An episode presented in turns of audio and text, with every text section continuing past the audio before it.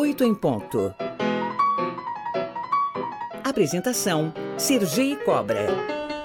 Olha, às 8 horas e 30 minutos, ontem, na coluna do Estado de São Paulo, da Mariana Carneiro, assinada pela jornalista Mariana Carneiro, ela trouxe um assunto que roubou não dá veredito sobre o uso da palavra golpe na política brasileira. Segundo foi apurado aqui pela jornalista, o aplicativo da moda baseado em inteligência artificial, o Chat GPT, não chega a um veredito quando o assunto é usar ou não o termo golpe no impeachment de Dilma Rousseff e ou no 8 de janeiro. A plataforma afirma que o processo que destituiu a ex-presidente, questionado por Lula, obedeceu à Constituição, mas fica em cima do muro.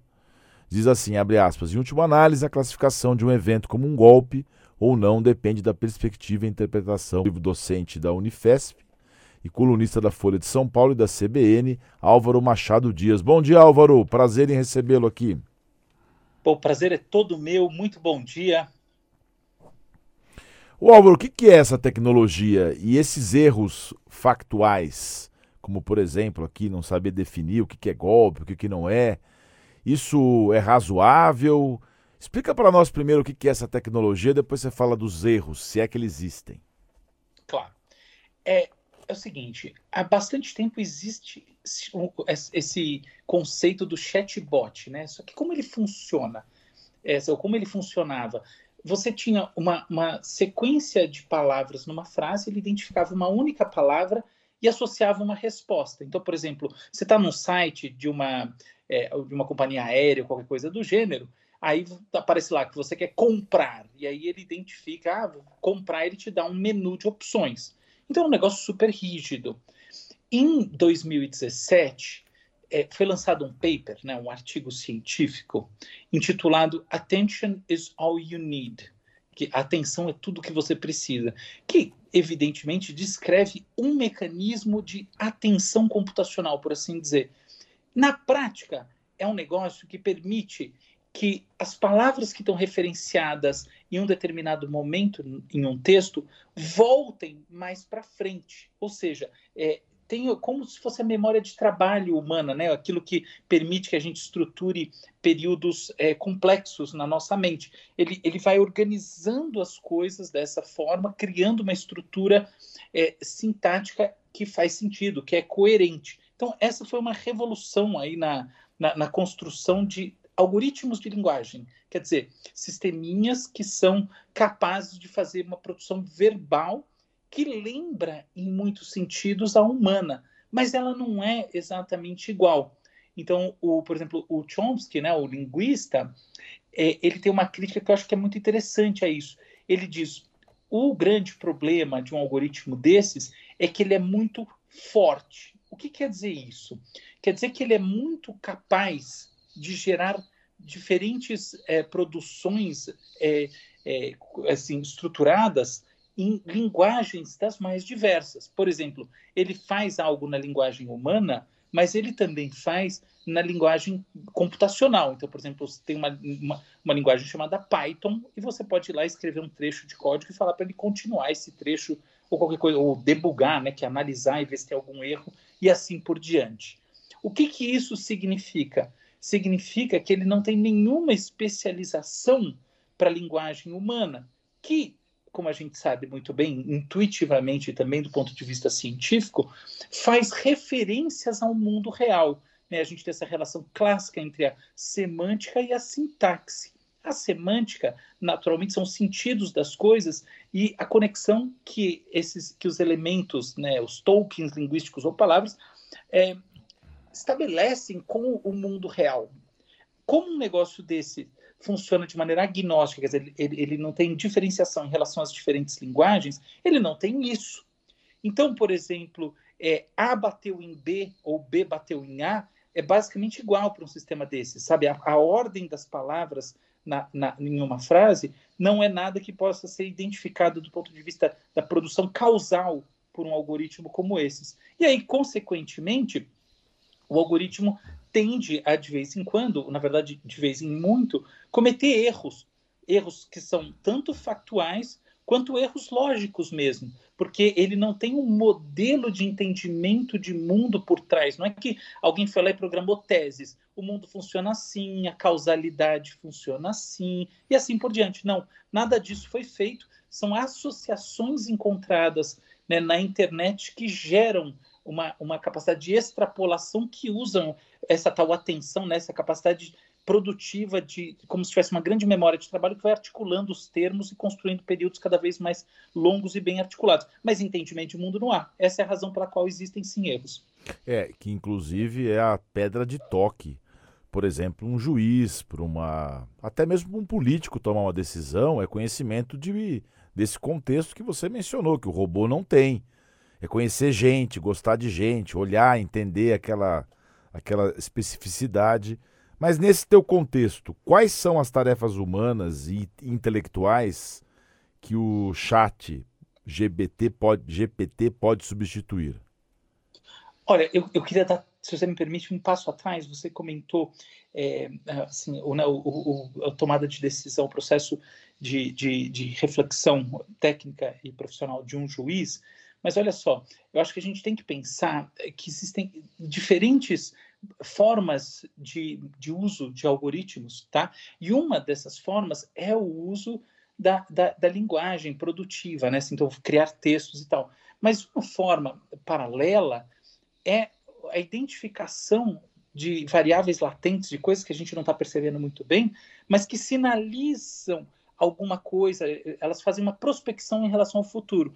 Então, por exemplo, nessa área que você comentou, existe o COMPES, né, há muitos anos, que, a, que vem apoiando os sistemas decisórios de juízes, é, tanto para é, magnitude, estabelecimento de magnitude de pena, quanto reencarceramento nos Estados Unidos. E o algoritmo sofreu muitos, é, muitas críticas, porque de fato ele tinha muitos vieses. Tá? Eu, eu, sou um dos críticos desse algoritmo, já critiquei ele aqui nos Estados Unidos, em um monte de lugar, é, mas hoje em dia eu tenho que admitir que ele está melhor. Eu, eu, eu, eu não acredito que o uso de algoritmos seja totalmente dispensável em todas as situações. Eu continuo achando que existem problemas com o Compass, tá? problemas sérios, mas eu entendo que os problemas técnicos mais básicos estão sendo superados. O problema é que, por exemplo, um, como um algoritmo desses faz uma extrapolação do passado em relação ao futuro, ele tende a reificar a realidade. Se você quer mudar o status quo, você não vai conseguir através de um algoritmo, muito pelo contrário. A algoritmização congela o mundo, porque, afinal de contas, ela usa as variáveis do passado sempre para prever esse futuro, ela não tem nenhuma forma de planejamento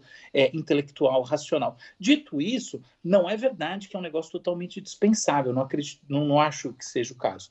Agora, então, indo agora para os algoritmos de linguagem, veja só, curiosamente, mesmo o algoritmo não tendo nenhum entendimento do mundo, ele é capaz sim de fazer vários, de, de gerar várias produções coerentes e muitas delas um, superiores em qualidade à média das pessoas.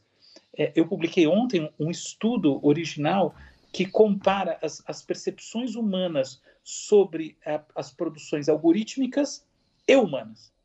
É, é, e, claro que são percepções humanas, né? as nossas percepções sobre essas duas formas de produção. E se você pegar um texto ou uma tomada de decisão, etc. e tal, de um algoritmo, uma mesma, e disser que é de um algoritmo, as pessoas vão avaliar ela como pior do que se você disser que foi feita por um humano.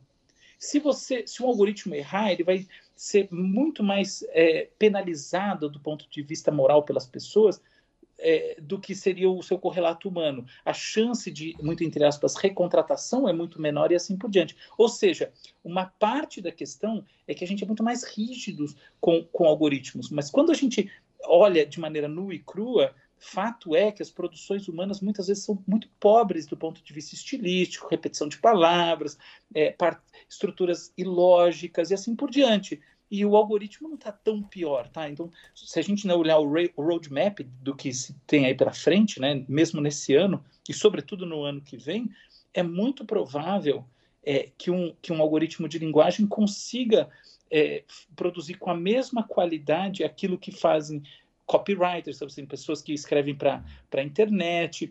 Boa parte desse, é, desse tipo de jornalismo de website de divulgação, uma parte, assim, se você olhar mesmo na sua Sim, área. Né? O, o Álvaro, você está assim, que eu pude inferir, está dizendo que os robôs, os algoritmos, são resultados das escolhas humanas erradas também? Olha, eu assim, não, não, não, é bem das escolhas humanas erradas. Eles são, ele, ele, o que eles fazem é sintetizar a totalidade das escolhas. Porque pensa bem, o, o, o, por exemplo, o algoritmo de linguagem vai pegar todo o conteúdo que está disponível na internet e vai usar esse conteúdo para construir novos períodos textuais. As coisas boas e as coisas ruins entram junto. E as coisas que têm maior taxa de associação são as que é, enfim, vão prevalecer. Então, por exemplo, você estava usando, discutindo a questão do, do, da Dilma e golpe, essa associação. Veja bem, como é que isso vai ser determinado de maneira algorítmica, se é golpe não é golpe? Pela taxa de associação. Então, é assim, vamos dizer assim, é o espelho daquilo que a gente mesmo fez no passado. Esse é o grande lance, é isso que eu estou trazendo. Ah, é por isso que o algoritmo responde que é um objeto de debate e controvérsia. Exatamente. Exatamente. No... Então, assim, no final das contas, ele não tem capacidade, nenhum desses algoritmos, de produzir uma reflexão que vá além daquilo que está estabelecido. Por Entendi. outro lado, ele pode ter uma grande capacidade de síntese e, e reconstrução textual com base no que já existe. Entendi. E, e para a gente encerrar, até onde essa tecnologia pode chegar? Olha, o céu é o limite? Acredito... Assim, a grande questão é onde não pode chegar por exemplo, será que, é, com base na, na, no que existe hoje em dia, é possível que a gente tenha inteligência artificial geral, AGI, quer dizer, como naquele filme Hair, né? Sistemas que pensam criativamente e reagem aos seres humanos e ao mundo de maneira plenamente bem adaptada? Eu acredito que não. Por quê? Porque eu acho que a gente precisa ter é, esses, essas impressões, esse senso comum, essa vivência de mundo para isso. Vai ser possível em algum momento programar essas coisas? Eu acredito que sim, tá? Então, não é que eu acho que a gente nunca vai ter inteligência artificial geral, nunca vai ter um robô que entende e é capaz de fazer tudo que o ser humano é. Não, acho que vai mas demora muito, muito, muito. Não é por esse lado. Tirando isso, eu acredito que nos próximos dois anos a gente vai ter uma explosão produtiva algorítmica e boa parte daquilo que a gente faz de maneira mais técnica, é, que a gente faz então profissionalmente, assim por diante, vai ser, vai ser, equiva, vai ser equiparado para um algoritmo como esse. Porque, como eu estava dizendo, é uma ilusão também a gente achar que tudo aquilo que a gente faz é incrível e tal. O ser humano também repete palavras, repete estruturas, mesmo na sua área. Muita gente vai fazer uma petição, pega um pedaço de outra, assim por diante. O DJ usa sampling e assim por diante. E todas essas, essas coisas refletem processos que acontecem algoritmicamente no cérebro que vão ser equiparados para uma máquina como essa. Então aí a gente tem aí um, todo um espaço para pensar qual é o, o, o, lugar né, do humano que cada vez mais se torna assim determinante no pensamento crítico e na criatividade, porém não na replicação. Muito bem, eu conversei com o neurocientista Álvaro Machado Dias, professor livre-docente da Unifesp. Muito obrigado, professor, por sua participação aqui no Oito em Ponto. Eu agradeço demais e para todo mundo que escutou a gente também, um grande abraço.